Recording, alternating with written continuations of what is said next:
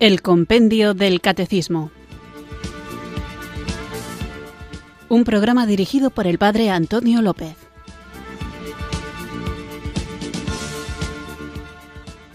Muy buenas tardes, queridos oyentes de Radio María. Recibido un cariñoso saludo desde Irurzun, en Navarra, quienes sintonizáis una tarde más esta emisora de la Virgen, esta radio que cambia vidas, Radio María, para sintonizar el programa El Compendio del Catecismo, este espacio diario de formación en el que vamos recorriendo las verdades que nos salvan, las verdades de nuestra fe católica, guiados por las preguntas y respuestas que nos ofrece el Compendio del Catecismo. Cada vez me doy más cuenta en la experiencia personal y seguramente que quienes estéis comprometidos con la evangelización sentiréis lo mismo, notaréis lo mismo, que si te empeñas en defender todas las verdades y lo haces con valentía, te vas a topar muchas veces con personas de buena voluntad que se van a sentir, digamos, inquietas, porque hay verdades de fe de las que apenas se habla y otras que son directamente omitidas. Verdades de fe que pueden tener más que ver con una visión de la Iglesia, si queréis, un poquito más modernista, con todo lo que eso significa y es peyorativo, o bien con una visión de la Iglesia más inmovilista, con todo lo que eso significa y también es peyorativo. A veces se quiere ver en la Iglesia una especie de oposición entre corrientes distintas para que las más radicales triunfen sobre las opuestas. Y en realidad esto no debería ser así. ¿Cómo hacemos para evitar esta confrontación? Pues yo me atrevo a decir que con algo tan sencillo como leer el catecismo de la Iglesia Católica y ya de paso, de forma más resumida, el compendio del catecismo. En la Iglesia hay espacio para la diversidad, hay espacio para la flexibilidad. Lo que hay que mantener es aquello que nos ha sido revelado, lo que hay que creer son las verdades que el propio Espíritu Santo va iluminando, las que Jesús ha depositado en la revelación, tanto en la tradición como en la Sagrada Escritura, sin negar ninguna y sin callar ninguna. Luego la explicación que nosotros podamos encontrar para reflexionar o explicar mejor esas verdades reveladas ya puede ser más o menos de nuestro agrado, de nuestro gusto, encajar con nuestra sensibilidad, pero lo que no se puede hacer es ni callar las verdades, ni desde luego negarlas. Y la nota propia con la que hay que hacer todo esto es la de la caridad, porque lo que buscamos, y no me cansaré de repetirlo, no es tener razón, sino procurar la salvación. Lo que pretendemos no es ser más fuertes intelectualmente que los demás, sino más fieles interiormente a lo que Jesucristo nos ha revelado.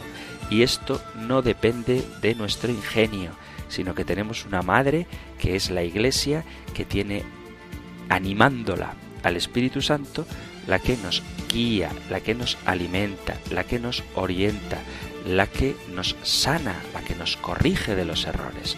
Si tenemos tan cerca la seguridad en la barca de Pedro, ¿por qué pretender andar en cáscaras de nuez en este océano del mundo revuelto que tan fácilmente nos puede devorar con sus olas de ideologías y de modas, si podemos estar en esa nave segura y cierta que verdaderamente a veces es zarandeada por las olas, pero tenemos la certeza de que nunca se va a hundir, porque el viento que mueve sus alas es el Espíritu Santo y porque el timonel que la guía es el mismo Jesús, nuestro Señor y Salvador.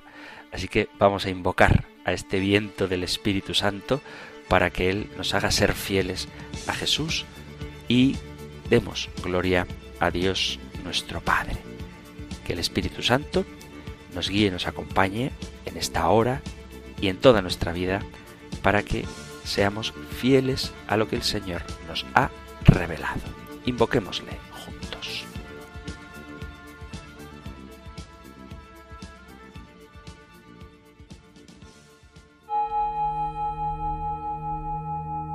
Ven Espíritu,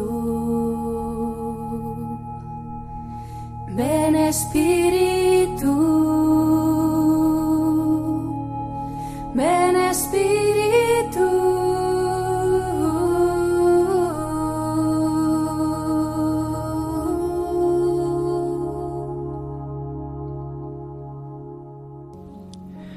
Gloria a ti, Espíritu Santo, mi Dios infinito y bello Señor deslumbrante, vestido de inmensa luz. Esta pequeña criatura quiere adorarte y reconocer tu grandeza. Me postro ante ti, Señor, y te pido que toques mi corazón, que abras mis labios y me regales el don de saber adorarte. No permitas, Dios mío, que me encierre en mis preocupaciones y penas. No dejes que mi boca se llene solo de lamentos. Ayúdame a salir de mí mismo para alabarte a ti, que eres digno de toda alabanza, mi Dios y mi Señor amado. Santo eres, bendito seas, alabado y glorificado seas por tu hermosura, por tu fuerza, por tu bondad, por tu inmensa paz. A ti sea la gloria por siempre, Señor. Quiero entregarme a la vida, porque también hoy estaremos juntos. Estás conmigo, Espíritu Santo, y con tu amistad yo puedo enfrentar todo lo que suceda.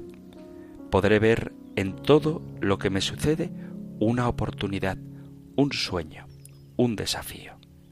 Escucho tu invitación a la vida y quiero decirte que sí, Espíritu Santo. Aunque he vivido muchos días grises, llenos de fracaso, hoy quiero intentarlo una vez más para que todo lo que me suceda pueda ser transformado por tu amistad. Ven, Espíritu Santo. Amén.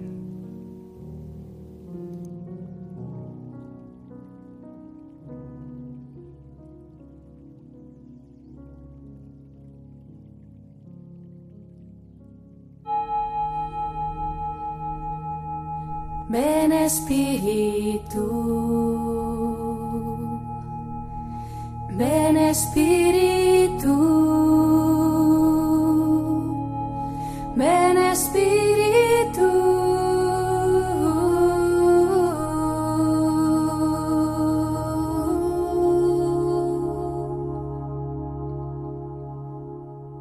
Vamos allá con nuestro nuevo programa y por ponernos en contexto os recuerdo que estamos en el artículo del credo creo en la Santa Iglesia Católica. Hemos visto qué significa la palabra iglesia y cuáles son los nombres e imágenes con los que la Biblia designa a la Iglesia.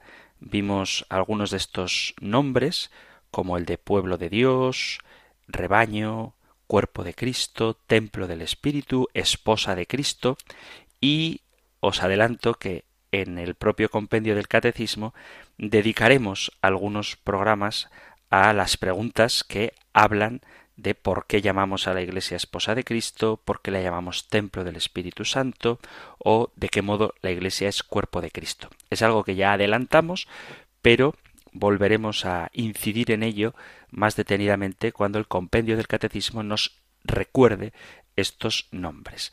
Hoy vamos con la siguiente pregunta que me parece muy interesante y lo que vamos a tratar hoy lo encontráis en el Catecismo Mayor en los puntos del 758 al 766 y resumido en el 778. Vamos nosotros ahora a escuchar la pregunta número 149 del compendio del Catecismo.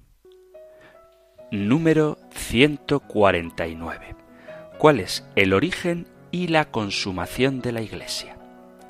La Iglesia tiene su origen y realización en el designio eterno de Dios. Fue preparada en la antigua alianza con la elección de Israel, signo de la reunión futura de todas las naciones.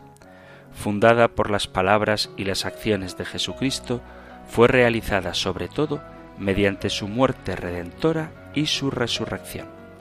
Más tarde se manifestó como misterio de salvación mediante la efusión del Espíritu Santo en Pentecostés. Al final de los tiempos alcanzará su consumación como asamblea celestial de todos los redimidos.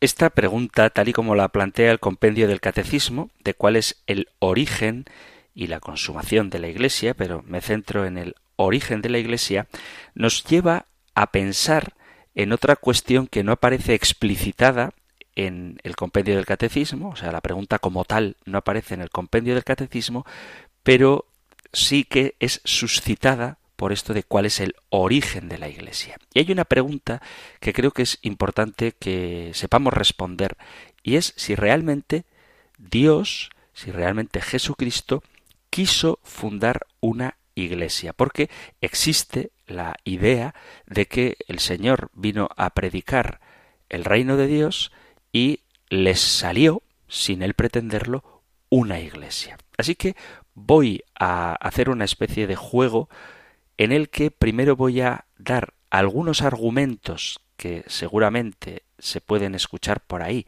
de que Jesús no quiso fundar una iglesia para luego dejar claro que efectivamente Jesús sí quiso fundar una iglesia. Cuando hago el saludo inicial, muchas veces digo que nos va a tocar defender la fe y en esta cuestión de si Jesús quiso fundar una iglesia o no, pues hay bastantes opiniones, por supuesto que erradas, que afirman que Jesús realmente no tenía en su intención instituir la Iglesia tal y como nosotros la conocemos.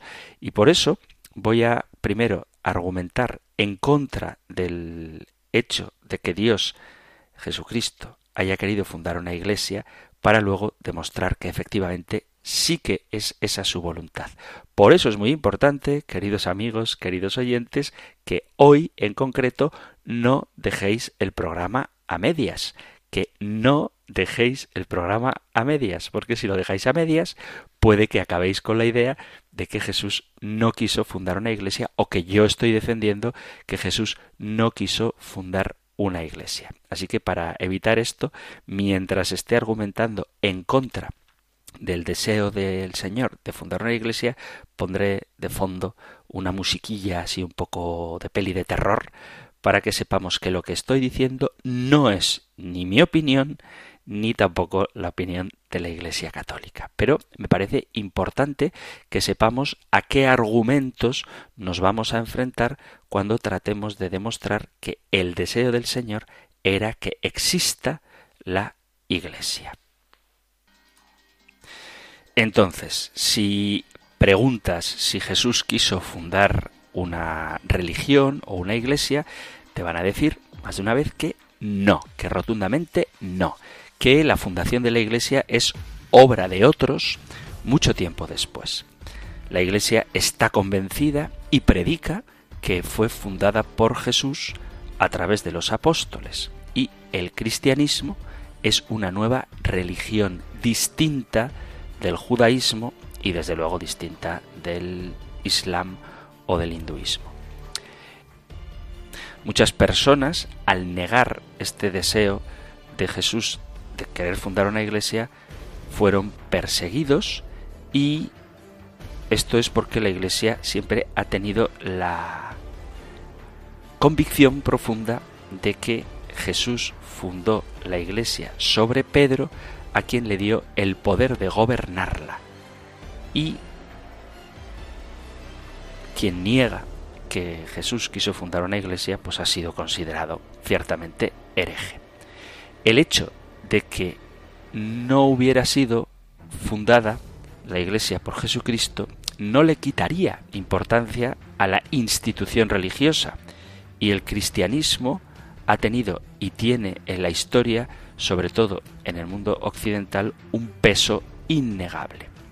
Se admite, dicen los que niegan que la Iglesia la ha fundado Jesucristo, que ésta ha sido fruto de las primeras comunidades cristianas y del concepto religioso de San Pablo, a quien en general se considera el verdadero fundador del cristianismo después de haber hecho que el cristianismo primitivo, ligado a la sociedad judía, se separara de sus raíces judías originales. Es decir, que, según quienes niegan que Jesús quiso fundar una iglesia, el auténtico fundador de la iglesia, seguramente lo hayáis oído alguna vez, es San Pablo.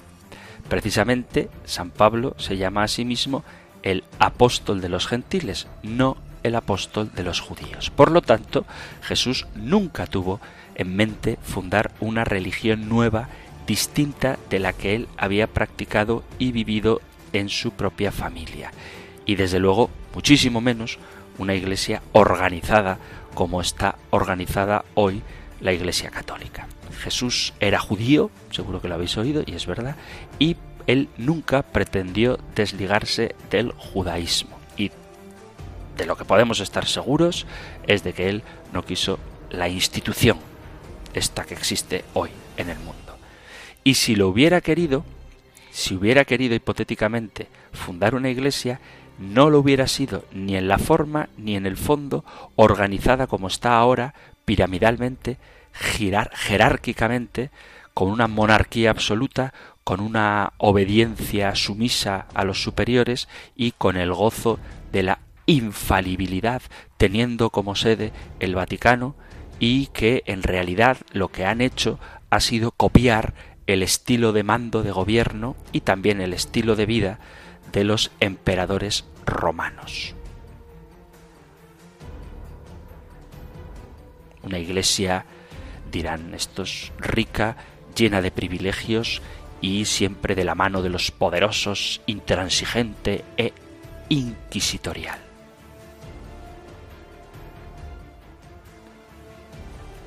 Esta idea que también se ha oído muchas veces, ¿no? Si Cristo volviera ahora, si Cristo viera, como si no lo estuviera viendo, pero bueno, si Cristo viera ahora lo que hemos hecho con su mensaje, hemos construido pues el Vaticano rodeado de lujo y magnificencia y se escandalizaría porque él llama bienaventurados a los pobres, a los hambrientos.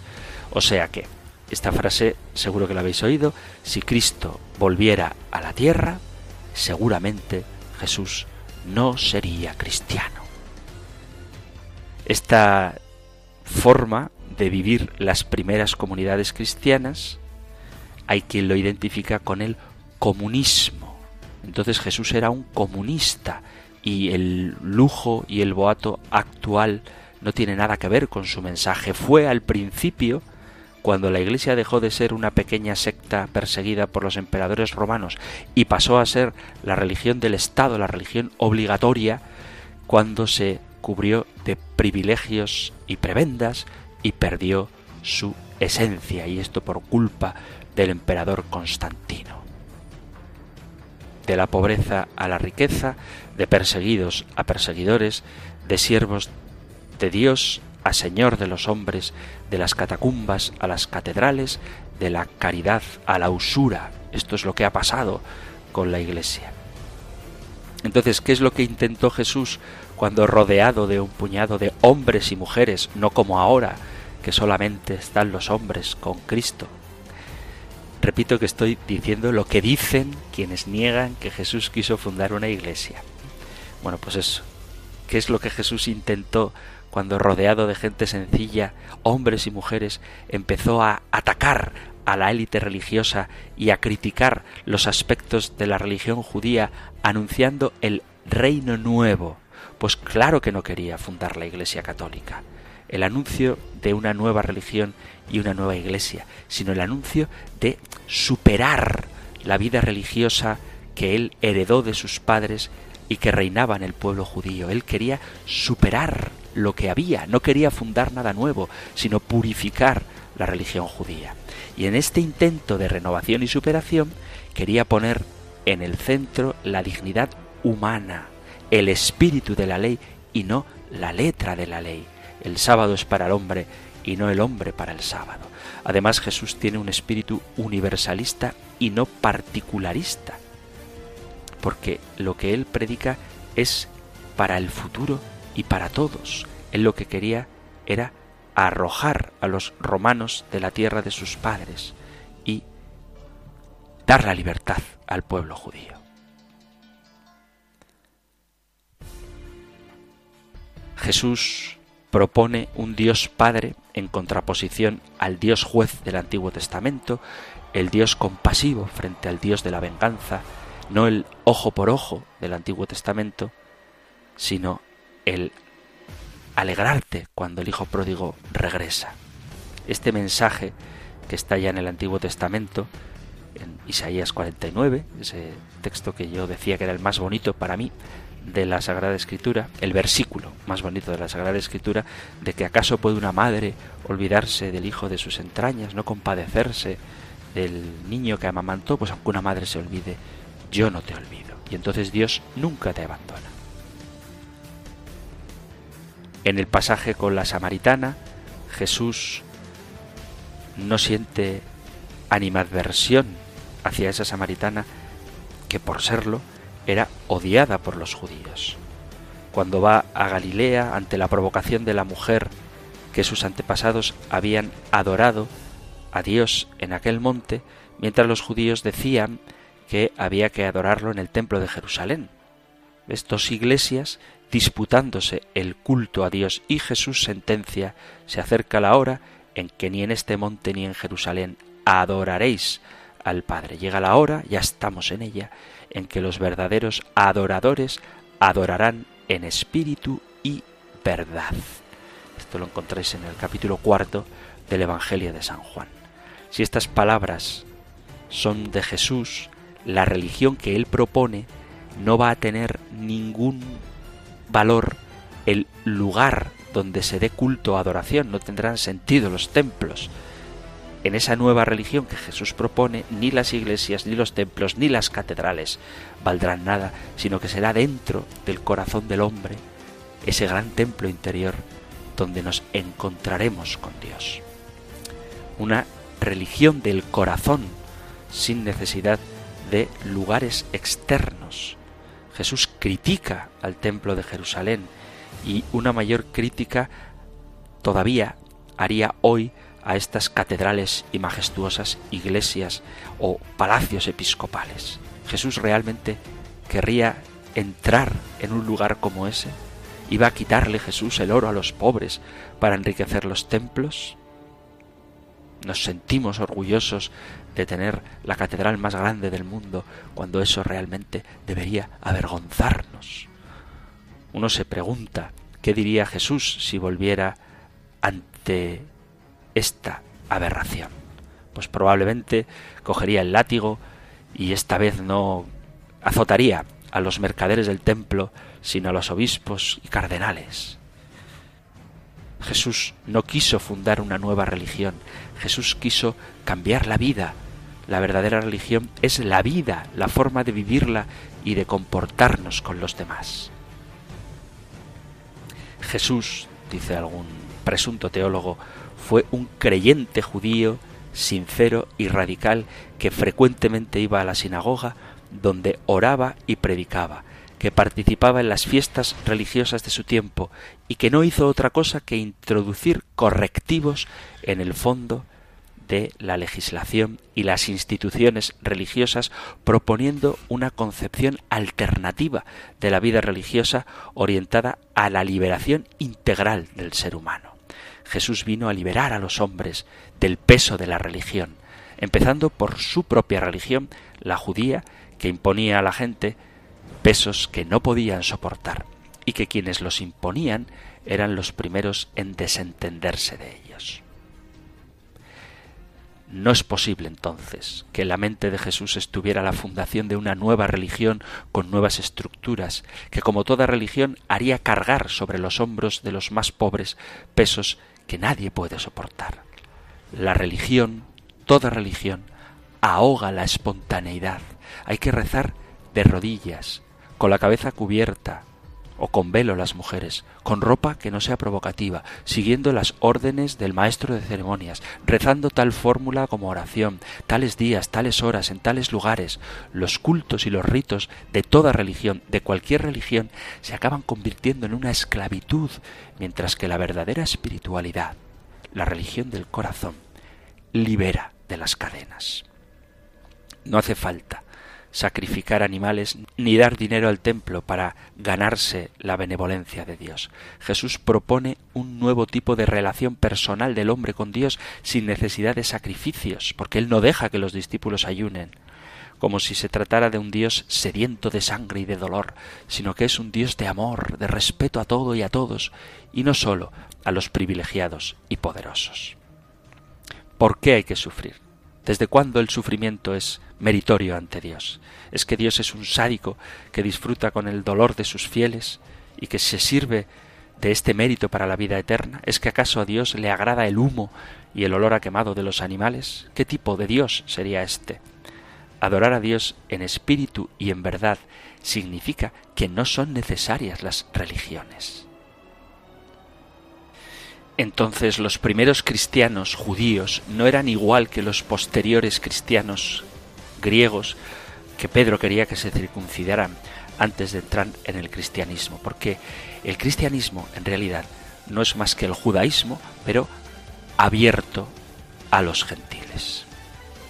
Por lo tanto, pensó o soñó Jesús en fundar una iglesia como estaba surgiendo, o fue obra de los seguidores que adulteraron el pensamiento primitivo original de Jesús. Si Cristo volviera a la tierra, no reconocería a esta iglesia como lo que él quiso. La iglesia, por tanto, aunque se diga que fue fundada por Jesús, en realidad es la heredera de una fe que fue construyéndose a lo largo de los siglos sobre los frágiles pilares de la verdad histórica, sobre el mito de Jesús y sobre los dogmas que la propia iglesia creó con la intención de justificarse a sí misma.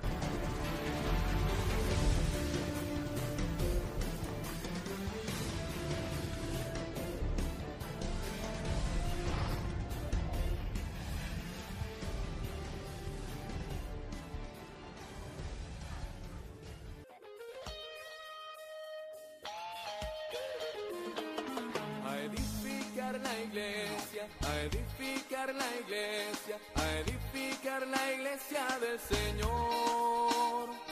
Hermano, ven, ayúdame, hermana, ven, ayúdame, a edificar la iglesia del Señor.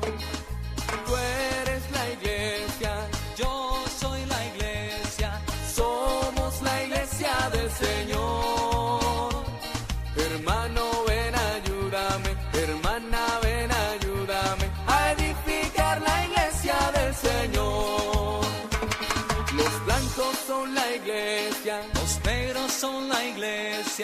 somos la iglesia del Señor. Hermano, ven, ayúdame, hermana, ven, ayúdame a edificar la iglesia del Señor. Los hombres son la iglesia, las mujeres son la iglesia, somos la iglesia del Señor. Hermano, ven, ayúdame, hermana,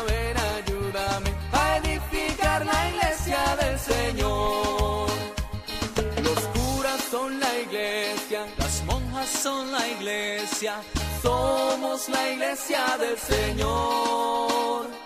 Hermano, ven, ayúdame, hermana, ven, ayúdame a edificar la iglesia del Señor. Porque Jesús nos amó, su vida entregó. Quiero alabarle, quiero cantarle con todo mi corazón. Y yo te digo, alza la mano si tú crees en Dios.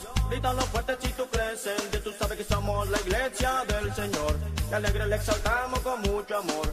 Escucha mi hermano lo que vengo a pregonar. La iglesia de Jesucristo tenemos que edificar. Hermano, ven, ayúdame, hermana, ven,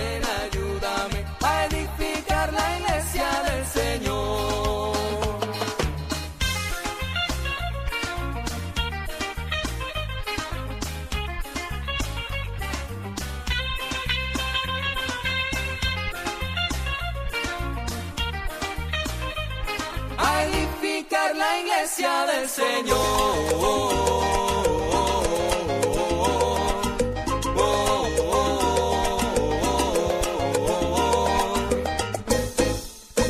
Iglesia soy, Iglesia soy. y tú también. Tú también. En el bautismo renacimos a una vida singular. Y al confirmar, Y al confirmar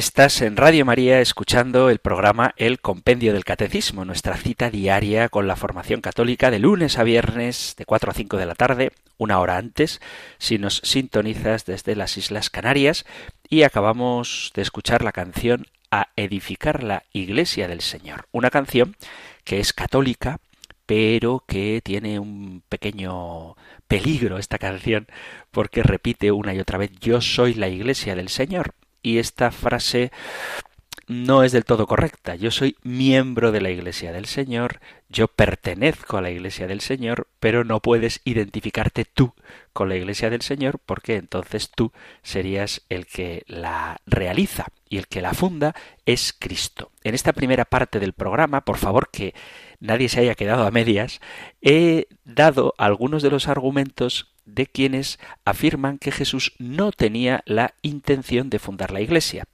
Estamos en la pregunta 149 del compendio del Catecismo que dice cuál es el origen y la consumación de la Iglesia, pero a propósito del origen estábamos hablando de si realmente la intención de Jesús era fundar una Iglesia. Y yo me he puesto en el papel de quienes afirman que Jesús no quiso fundar una nueva religión, sino que él lo que hizo fue liberar al judaísmo de la esclavitud, del yugo que lo oprimía, y fundar así no una nueva religión, sino una manera de relacionarse con el Señor libre de cualquier tipo de atadura, en la que no existan ni dogmas, ni tampoco existan otras categorías que las de la libertad del corazón, que los templos, las riquezas y las instituciones van en contra del designio de Jesús. Eso es lo que muchos argumentan, pero vamos a ver ahora qué es la verdad revelada, qué es lo que Jesús pretendía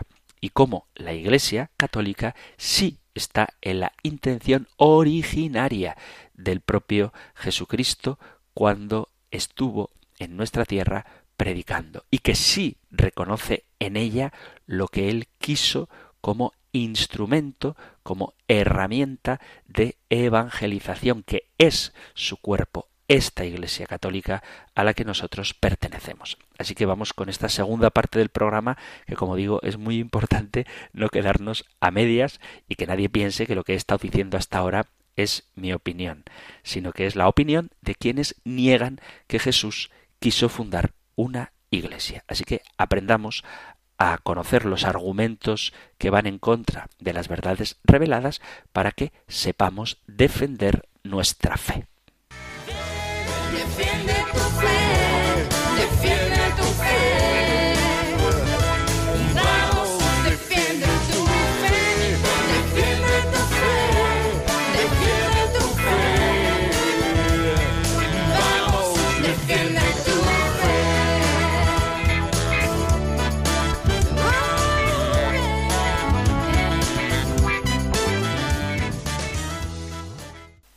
Entonces, ¿quiso Dios fundar una iglesia? ¿Reconocería Jesús a la iglesia católica? Esta es una de las preguntas que a veces surgen y a la que estamos dedicando hoy el programa.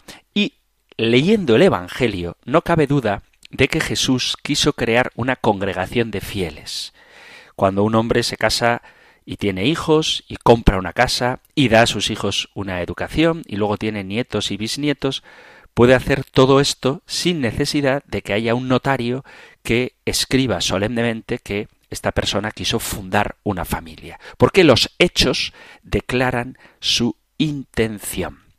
Si Jesucristo nunca hubiera dicho, tú eres Pedro y sobre esta piedra edificaré mi iglesia, y luego elige a doce enviados, y luego a setenta, y luego envía a quinientos a predicar al mundo la buena noticia, cualquier persona con sentido común entendería que la idea de Jesús no era simplemente desarrollar un modo de pensamiento personal individual. La Iglesia no se puede negar que la fundó Jesús porque esto sería negar la historia. Tenemos muchos documentos que dejan clara la intención de Jesús de fundar su iglesia. Parece mentira que haya personas que se declaran intelectuales o teólogos que nieguen esta verdad. Es cierto que ha existido un pensamiento de modernismo que trata de hacer una revisión histórica que produce una serie de teorías que hacen una interpretación bíblica y textual que distorsiona lo que la historia, la tradición nos ha enseñado.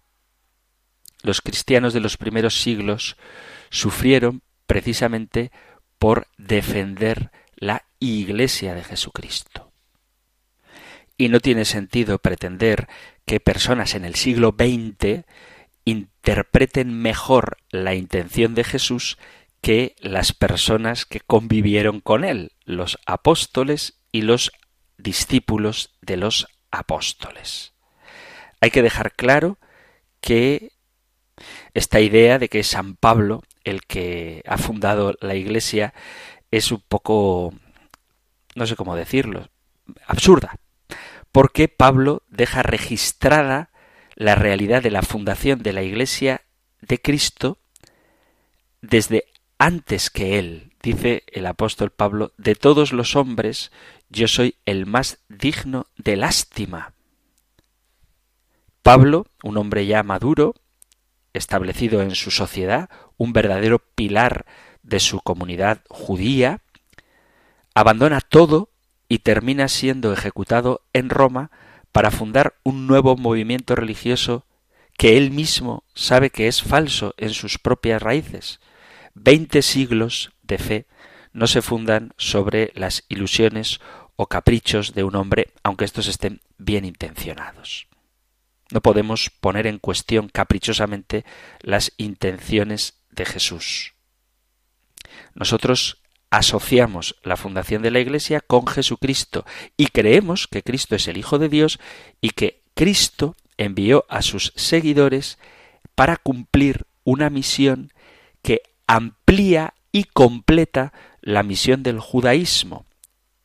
Y que no se separa del judaísmo simplemente por un detallito, sino que es una forma totalmente nueva de relacionarnos con Dios y de relacionarnos con el culto a Dios. Dios ha querido siempre la participación de toda la creación en el plan de salvación y amor al que Él nos ha destinado.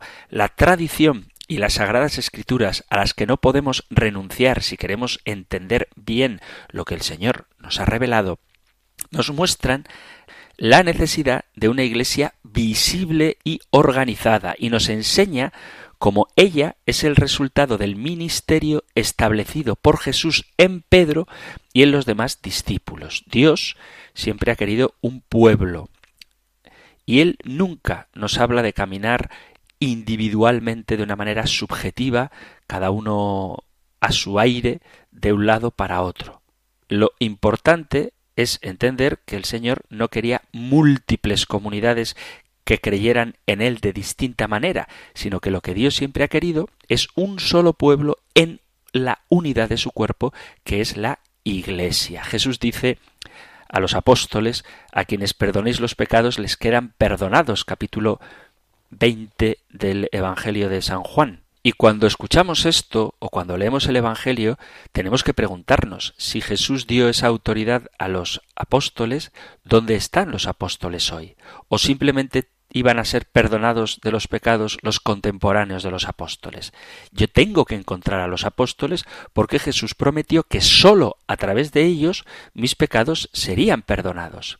Y ellos están en la Iglesia Católica. Es ridículo pensar que sólo los apóstoles directos de Jesús tenían este poder de, de, perdonar pecados en su nombre y que las futuras generaciones no podríamos nunca obtener el perdón que Cristo nos ha prometido.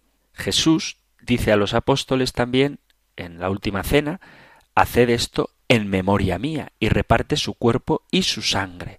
Y también dice que el que no come su cuerpo y no bebe su sangre, no tiene vida eterna.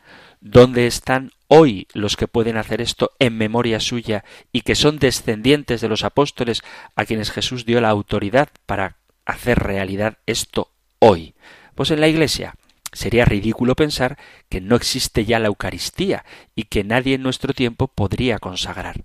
Y por esto la sucesión apostólica está narrada en las Sagradas Escrituras de una manera imprescindible. En los propios hechos de los apóstoles se nos cuenta cómo cuando fundan las comunidades, leo Hechos de los Apóstoles 14, versículo 23, designaron presbíteros en cada iglesia y después de hacer oración con ayunos, los encomendaron al Señor en quien habían creído. Y en la primera carta a Timoteo, San Pablo le dice Primera carta de Timoteo capítulo 4 versículo 14, no descuides el carisma que hay en ti y que se te comunicó por intervención profética mediante la imposición de las manos del colegio de los presbíteros. Y le advierte en el capítulo quinto de la primera carta a Timoteo Versículo 22. No te precipites en imponer a nadie las manos, no te hagas partícipe de los pecados ajenos, consérvate puro. Y le anima, ya en la segunda carta, en el capítulo primero, versículo 6, segunda carta a Timoteo, por eso te recomiendo que reavives el carisma de Dios que está en ti por la imposición de mis manos. Por eso han recibido Timoteo en este caso, la imposición de las manos. No cualquiera puede consagrar, solo un sacerdote debidamente ordenado. Los judíos tenían la silla o la cátedra de Moisés, él era el juez y el líder espiritual del pueblo, y Moisés era el vicario de Dios. Jesús hace lo mismo con Pedro al entregarle las llaves del reino de los cielos. Tú eres Pedro, y sobre ti edificaré mi iglesia. Evangelio de San Mateo capítulo 16 versículo 18. Y estas llaves simbolizan la autoridad y esto le fue dado a Pedro por nuestro Señor. La silla de Pedro la ocupa aquel que debe salvaguardar y proteger la fe cristiana. Habrá habido buenos o malos papas, igual que ha habido buenos o malos obispos y buenos y malos sacerdotes y buenos y malos bautizados en general. Pero cada uno ejerce su vocación con la autoridad que ha recibido de Jesús que fundamenta su iglesia en la promesa que le hace a Pedro. La iglesia, fundada por Jesucristo, es el pilar y fundamento de la verdad. En la primera carta a Timoteo, en el capítulo 3, versículo 15, dice así, y este es un texto muy importante para entender cómo efectivamente el Señor sí quiso fundar una iglesia como fundamento de la verdad. Dice primera Timoteo capítulo 3 versículo Leo desde el 14. Te escribo estas cosas con la esperanza de ir pronto donde ti, pero si tardo, para que sepas cómo hay que portarse en la casa de Dios, que es la iglesia de Dios vivo, columna y fundamento de la verdad. Así que la columna y el fundamento de la verdad no es, atención, y que nadie se escandalice de lo que voy a decir, no es la Biblia. La columna y fundamento de la verdad no es la opinión de algún erudito o presunto teólogo. El pilar y el fundamento de la verdad es la Iglesia. La misma Biblia nos muestra que Jesús no dejó ningún libro, sino que dejó su Iglesia, y él entregó la vida por su Iglesia. Carta a los Efesios capítulo 5, versículo 25. Así como en el Antiguo Testamento Dios quiso fundar un pueblo para mostrar a los demás pueblos su grandeza, Cristo, que es Dios, ha fundado su Iglesia para que ahora todos los pueblos puedan participar de las grandezas de Dios. La Iglesia existe primero que nada. La comunidad de creyentes es lo fundamental, lo fundante. Lo que hace la Biblia es la comunidad de creyentes. Porque, como ya hemos dicho más de una vez, el canon de la Biblia fue aprobado y ratificado por un papa católico en el año 382 por San Damaso. Y no podemos dejarnos influenciar por las ideas de los hermanos cristianos no católicos que a veces generan confusión. Estamos llamados a mostrar al mundo que la Iglesia es un regalo fruto de la sangre que Cristo ha derramado por nosotros y sin la Iglesia no se puede alcanzar la salvación. ¿Por qué? Porque la Iglesia es la que bautiza, la que confirma, la que da la Eucaristía, la que da el perdón de los pecados, la que bendice ante Dios la vocación a la vida matrimonial o a la vida consagrada.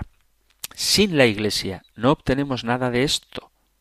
Y todos estos sacramentos fueron instituidos por Cristo en su Iglesia para que prolongara su acción. Haced esto en memoria mía. A quien perdonéis los pecados le quedan perdonados. Sin la Iglesia, todas estas gracias carecerían de actualidad.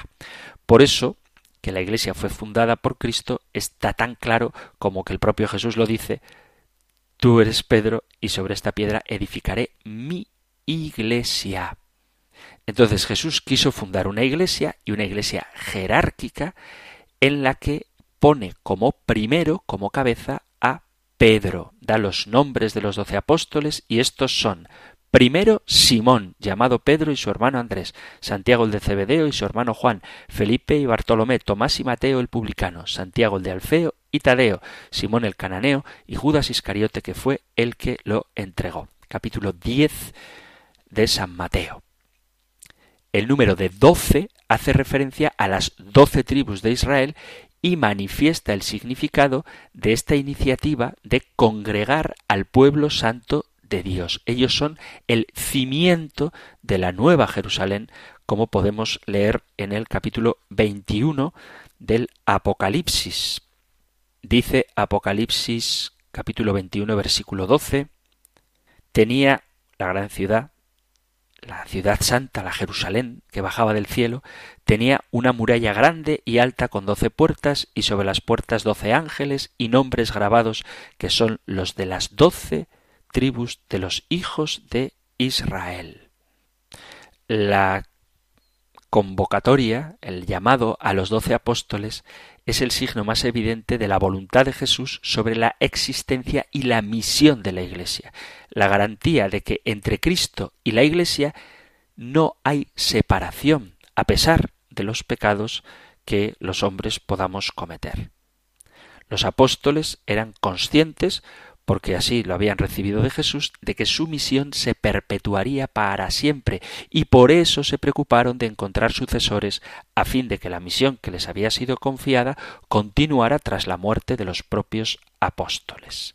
Ellos, los apóstoles, dejan una comunidad estructurada a través del ministerio apostólico, donde hay unos pastores que guían a la Iglesia, que la edifican y la sostienen en la comunión con Cristo y el Espíritu Santo en la que todos los hombres están llamados a experimentar la salvación.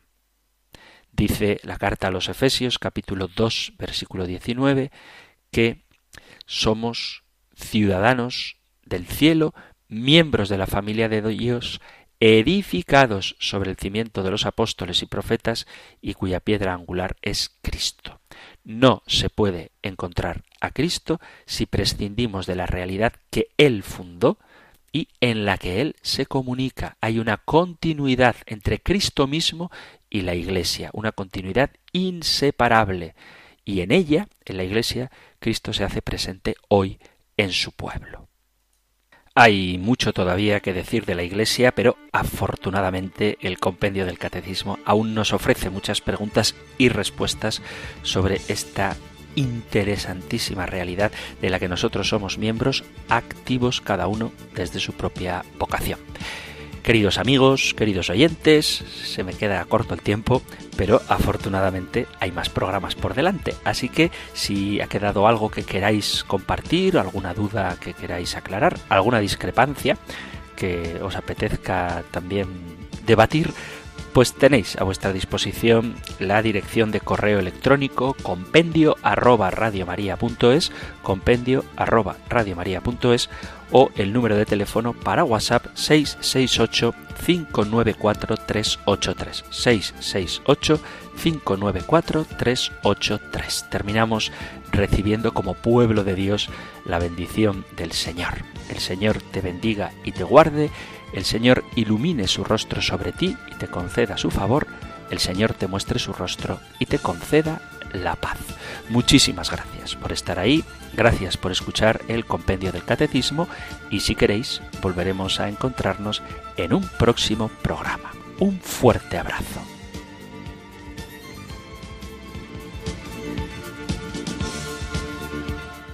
El compendio del catecismo un programa dirigido por el padre Antonio López.